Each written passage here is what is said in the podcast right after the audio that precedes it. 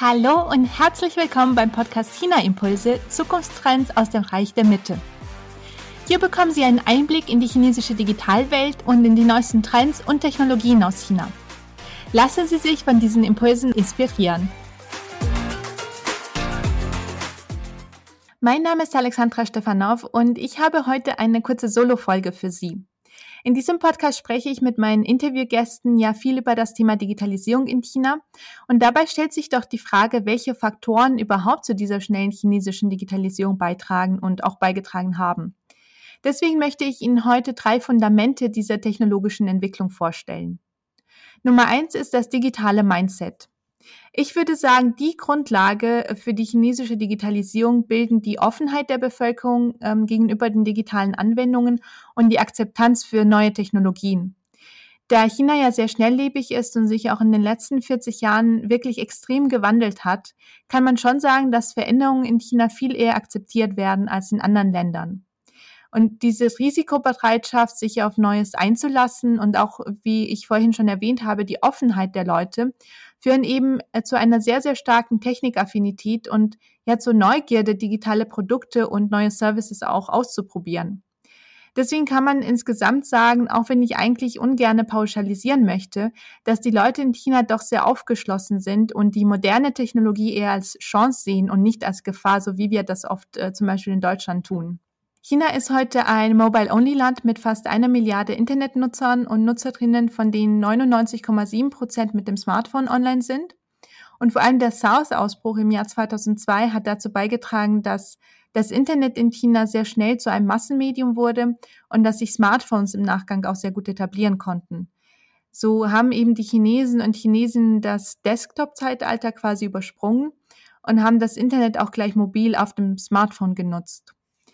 Und in diesem Zusammenhang haben auch die QR-Codes, die ja seit 2011 aus dem chinesischen Alltag gar nicht mehr wegzudenken sind, eine sehr wichtige Rolle gespielt. Denn sie haben ja eine mühelose Online-Offline-Integration ermöglicht und haben auch dabei äh, mitgewirkt, dass viele Prozesse eben digital ablaufen können und dass Alltagsprobleme durch mobile Anwendungen, durch Mobile-Only-Anwendungen vor allem ähm, und durch Apps digital gelöst wurden. Ein gutes Beispiel finde ich ist das Thema Online-Payment. Während wir hier in Deutschland ja oft noch nicht einmal mit der EC-Karte bezahlen können, ist in China zumindest in den Großstädten das Bargeld fast komplett verschwunden und es wird alles mit dem Smartphone bezahlt. Nicht nur im Supermarkt oder im Restaurant, wie man das teilweise auch schon bei uns hier sehen kann mit den QR-Codes, die äh, mehr und mehr auf den Tischen zu sehen sind, wobei man bei uns ja eher ein paar Informationen ähm, sich holen kann und nicht direkt bezahlen kann.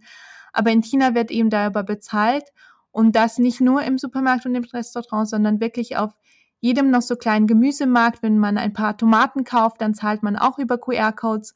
Oder auch, äh, wenn man Bettler zum Beispiel am Straßenrand sieht, ähm, die nach, ähm, ja, nach Almosen fragen, die haben auch alle ein Schild mit einem QR-Code, sodass alles wirklich komplett digital ablaufen kann. Das gesamte Leben wird mit dem Smartphone organisiert und so braucht man in China oft gar keinen Geldbeutel mehr, wenn man aus dem Haus geht und teilweise auch keinen Schlüssel mehr, weil viele Türen auch mobil oder per Gesichtserkennung geöffnet werden können. Deswegen, ja, da merkt man auch in diesen Beispielen, dass der Convenience-Gedanke innerhalb der Bevölkerung ein Faktor ist, der dazu beiträgt, dass die Digitalisierung auch sehr schnell voranschreitet. Und gerade in den, ja, in den riesigen chinesischen Metropolen schätzen die Leute eigentlich alles, was sich gut im Alltag integrieren lässt, was ihnen das Leben erleichtert und vor allem was Zeit spart. Dabei helfen eben die Plattformökosysteme und äh, Apps, die sich da ständig entwickeln. Aber neben dem rein digitalen Mindset spielen in China auch die Themen Agilität und Flexibilität eine große Rolle. Auf der einen Seite wissen wir ja, dass äh, in China sehr, sehr langfristig geplant wird, zum Beispiel mit den Fünfjahresplänen der Regierung oder den Zehnjahresinitiativen wie Made in China 2025 oder Healthy China 2030. Auf der anderen Seite aber treten im Laufe der Umsetzung von diesen ganzen Plänen ähm, auch Änderungen ein. Das Hauptziel wird zwar immer im Auge behalten, aber man bleibt da doch sehr flexibel und ähm, wenn zum Beispiel Feedback aus der Bevölkerung kommt, wird da auch ähm, viel und oft was umgesetzt, so dass eben dieses Zusammenspiel aus langfristigen Visionen, aus flexiblen Anpassungen und dieser Einfach-Machen-Mentalität dazu führen, dass sich die chinesische Digitalwelt doch kontinuierlich weiterentwickelt. Wenn es um die Gestaltung von Produkten zum Beispiel geht, kann man schon sagen, dass die Chinesen und Chinesinnen auch eher pragmatisch sind als perfektionistisch und dass wir einen Produktlaunch zum Beispiel, ob es jetzt digitale Produkte sind oder physische Produkte, wird eben nicht lange gewartet. Es wird nicht gewartet, bis das Ergebnis perfekt ist, sondern es wird wirklich ein Minimum Viable Product ähm, auf den Markt gebracht und anhand von Kundenfeedback auch ständig verbessert und erweitert. Viele Produkte haben dabei natürlich gar keinen Erfolg, aber es wird doch schnell aus Fehlern gelernt und es werden neue Produkte entwickelt, was eben dazu führt, dass ständig ähm, ja neue digitale Produkte, neue Apps auf den Markt kommen und auch von den Usern durch diese Neugierde, durch diese Offenheit der Technologie gegenüber auch ausprobiert werden und durch Feedback dann weiterentwickelt werden. Außerdem würde ich behaupten, dass chinesische Unternehmer und Unternehmerinnen mutiger sind als die Deutschen. Der schnelle Wandel, den ich vorhin schon erwähnt hatte in den letzten 40 Jahren, hat ja dazu geführt, dass viele junge Chinesen und Chinesinnen ja eher ein ich würde sagen, geringes Gefühl der Vorhersehbarkeit verspüren. Sie können sich eben schwer vorstellen, wie die Zukunft aussehen wird, weil sie sehen, wie viel sich im Leben ihrer Eltern zum Beispiel geändert hat in, den, in der Lebenszeit ihrer Eltern, wodurch sie eben einen höheren Fokus auf kurzfristige als auf langfristige Ergebnisse setzen. Das bedeutet natürlich nicht, dass sie sich überhaupt nicht um die Zukunft oder auch um eine langfristige Planung kümmern, aber man kann schon sagen, dass die Risikoaversion höher ist und dass das eben auch die Art und Weise prägt, wie sie handeln und wie sie Verpflichtungen auch eingehen, wobei man natürlich auch nicht zu sehr verallgemeinern sollte. Und auch wenn sie doch sehr pauschal sind, finde ich in diesem Zusammenhang zum Beispiel die Kulturdimension von Gerd Hofstede ganz spannend. Einer der Werte in Hofstedes Dimension ist die Unsicherheitsvermeidung. Und dieser Wert sagt äh, zum Beispiel aus, wie bedroht sich eine Gesellschaft fühlt von ungewissen oder von unbekannten Situationen.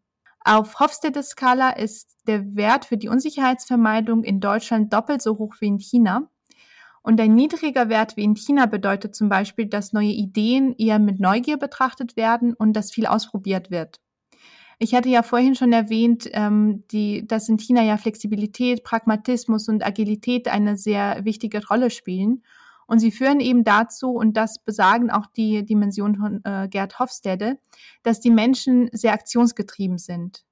In diesem Zusammenhang herrscht eben auch in China eine ja sehr ausgeprägte Trial-and-Error-Kultur und dementsprechend eine andere Fehlerkultur in Deutschland, was dazu beiträgt, dass ja, dass Unternehmer und Unternehmerinnen es auch gewohnt sind, schnell zu agieren. Sie finden es auch nicht so schlimm, wenn sie mal Fehler machen und sie sind bereit, Probleme, die eventuell bei der Gründung zum Beispiel entstehen könnten, auch erst im Nachhinein zu lösen, wenn sie eben auftauchen und nicht zu sehr vorher schon zu planen und dann lange Zeit zu brauchen, bis sie überhaupt loslegen. Da würde ich sagen, zusammen mit der Tatsache, dass auch Unternehmertum erstmal staatlich gefördert äh, wird, aber dass es in den letzten Jahren auch doch sehr viele Erfolgsgeschichten von Vorbildern gab, wie zum Beispiel von Jack Ma von Alibaba von Ponyma, von Tencent ähm, und so, so viele mehr, sind Unternehmer und Unternehmerinnen ja tendenziell mutiger als, als hier bei uns in Deutschland zum Beispiel. Auch mit dem Hintergedanken, dass China die letzten ja 150, fast 200 Jahre quasi verpasst hat, glaube ich, dass die Unternehmer und Unternehmerinnen auch die nötige Motivation haben, jetzt schnellstmöglich auf der Weltbühne aufzuholen und dann eben auch ähm, gute Produkte, chinesische Produkte auf den Markt zu bringen. Der zweite Punkt in meiner heutigen Auflistung sind die Investitionen in neue Technologien. Ja, um die Digitalisierung voranzutreiben, gibt es in China ähm, viele, viele staatliche Strategien und Investitionen. Und es gab zum Beispiel letztes Jahr einen Bericht, einen China Internet Report der äh, South China Morning Post Research, der besagt hat, dass das Jahr 2020 das Jahr der Massenverbreitung von 5G in China war. In diesem Bericht wird geschätzt, dass bis 2025 5G für die Hälfte aller mobilen Internetverbindungen verwendet werden wird und dass China bis dahin ähm, wirklich 40 Prozent der weltweiten 5G-User haben wird. Das in dem Bericht steht auch ähm, ziemlich ausführlich, wie, wie viel in, ähm, ja, in 5G in China investiert wurde letztes Jahr.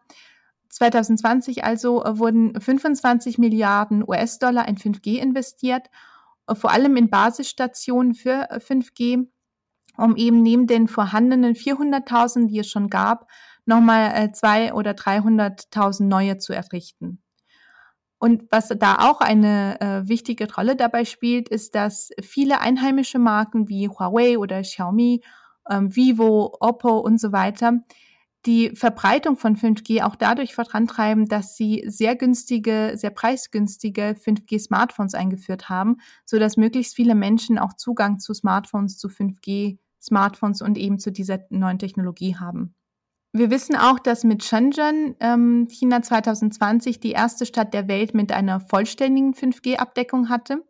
In August 2020 hatte Shenzhen 46.000 von diesen 5G-Basisstationen und man sieht schon, dass China allgemein viel Geld in Hightech-Projekte investiert, in, ja, in vielen verschiedenen Bereichen wie drahtlose Netzwerke, in Medizinanwendungen, in den intelligenten Transport, in das industrielle Internet und so weiter und so fort, weil China doch das Ziel hat, so schnell wie möglich eine neue Infrastruktur aufzubauen, um die Volkswirtschaft, die jetzt noch von Investitionen und Export vor allem angetrieben wird, in eine technologiebasierte Volkswirtschaft umzuwandeln und mit 5G als Schlüsseltechnologie für viele Bereiche wie Internet of Things, Smart Manufacturing, autonomes Fahren, Smart Cities und so weiter, ähm, werden eben die ersten Schritte in diese Richtung unternommen.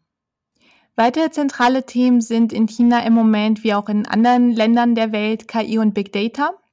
China hat da zum Beispiel einen expliziten und auch sehr detaillierten KI-Fünfjahresplan ausgearbeitet mit dem Ziel, bis 2030 weltführend bei KI zu sein und so werden auch sehr hohe Summen für die, für die entsprechende Forschung bereitgestellt. Laut dem MIT Technology Review wurden zum Beispiel in China im Jahr 2018 6 Milliarden US-Dollar in die Forschung und Entwicklung von ziviler künstlicher Intelligenz, also von Non-Defense AI, investiert.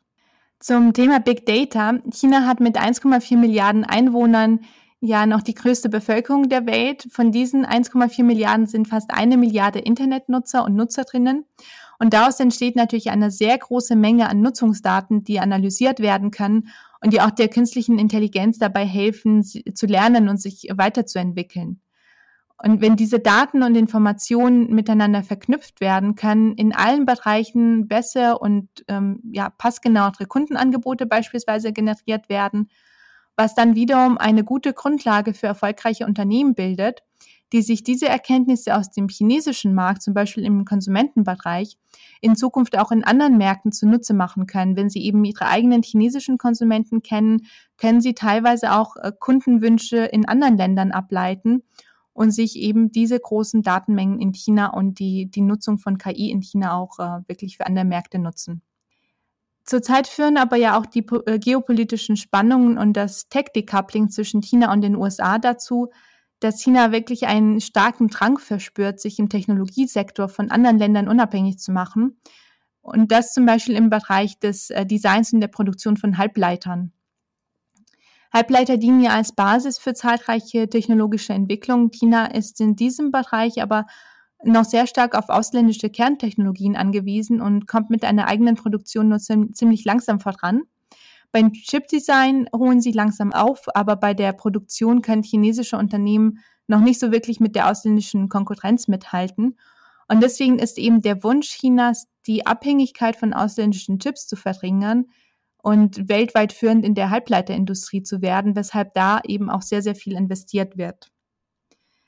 Mit diesem Tech-Decoupling kann man aber allgemein auch sehen, dass chinesische Unternehmer und Unternehmerinnen stolzer auf die eigenen technologischen Entwicklungen werden und immer motivierter sind, das hatte ich vorhin ja auch kurz erwähnt, ähm, eigene digitale Plattformen und eigene Produkte von wirklich hoher Qualität weiterzuentwickeln. Was natürlich auch dazu beiträgt, dass China sowieso eine ganz eigene digitale Landschaft mit lokalen Playern und Plattformökosystemen, die miteinander vernetzt sind, hat.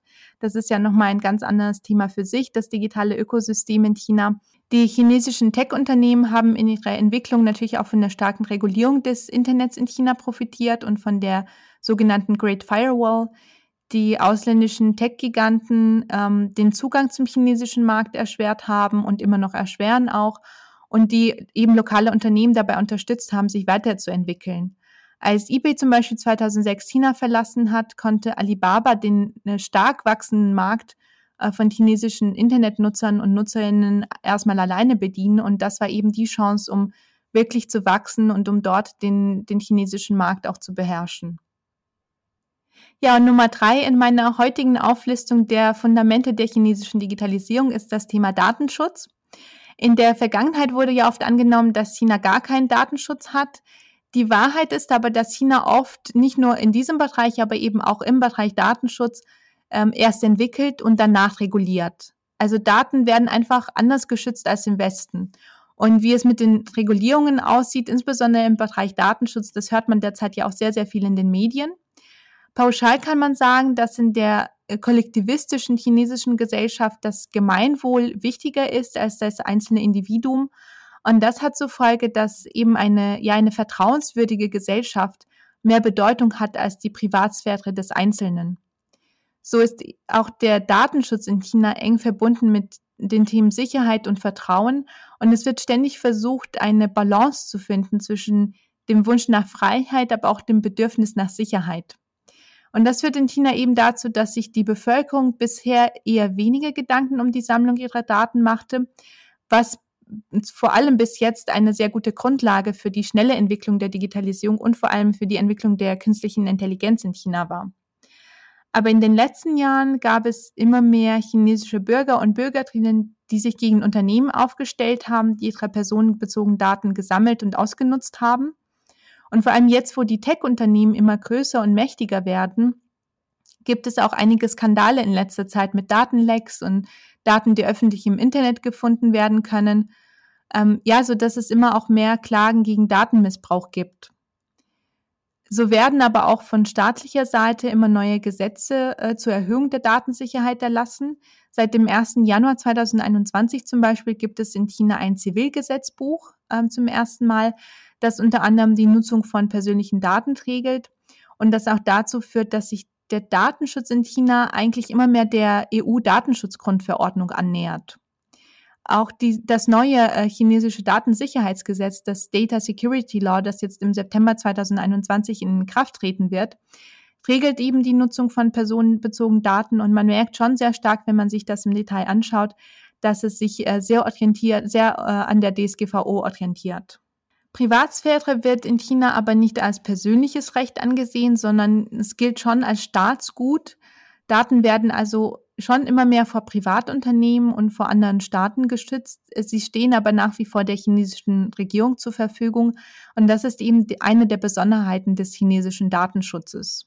Vor den Entwicklungen im letzten Jahr war der Datenschutz noch nicht ganz so streng reguliert wie in Europa, weswegen sich in China eben sehr gut Plattformökosysteme und plattformübergreifende Apps entwickeln konnten und dazu beigetragen haben, dass sich eine viel komplexere und auch mächtige Digitalwelt entwickeln konnte als bei uns im sogenannten Westen.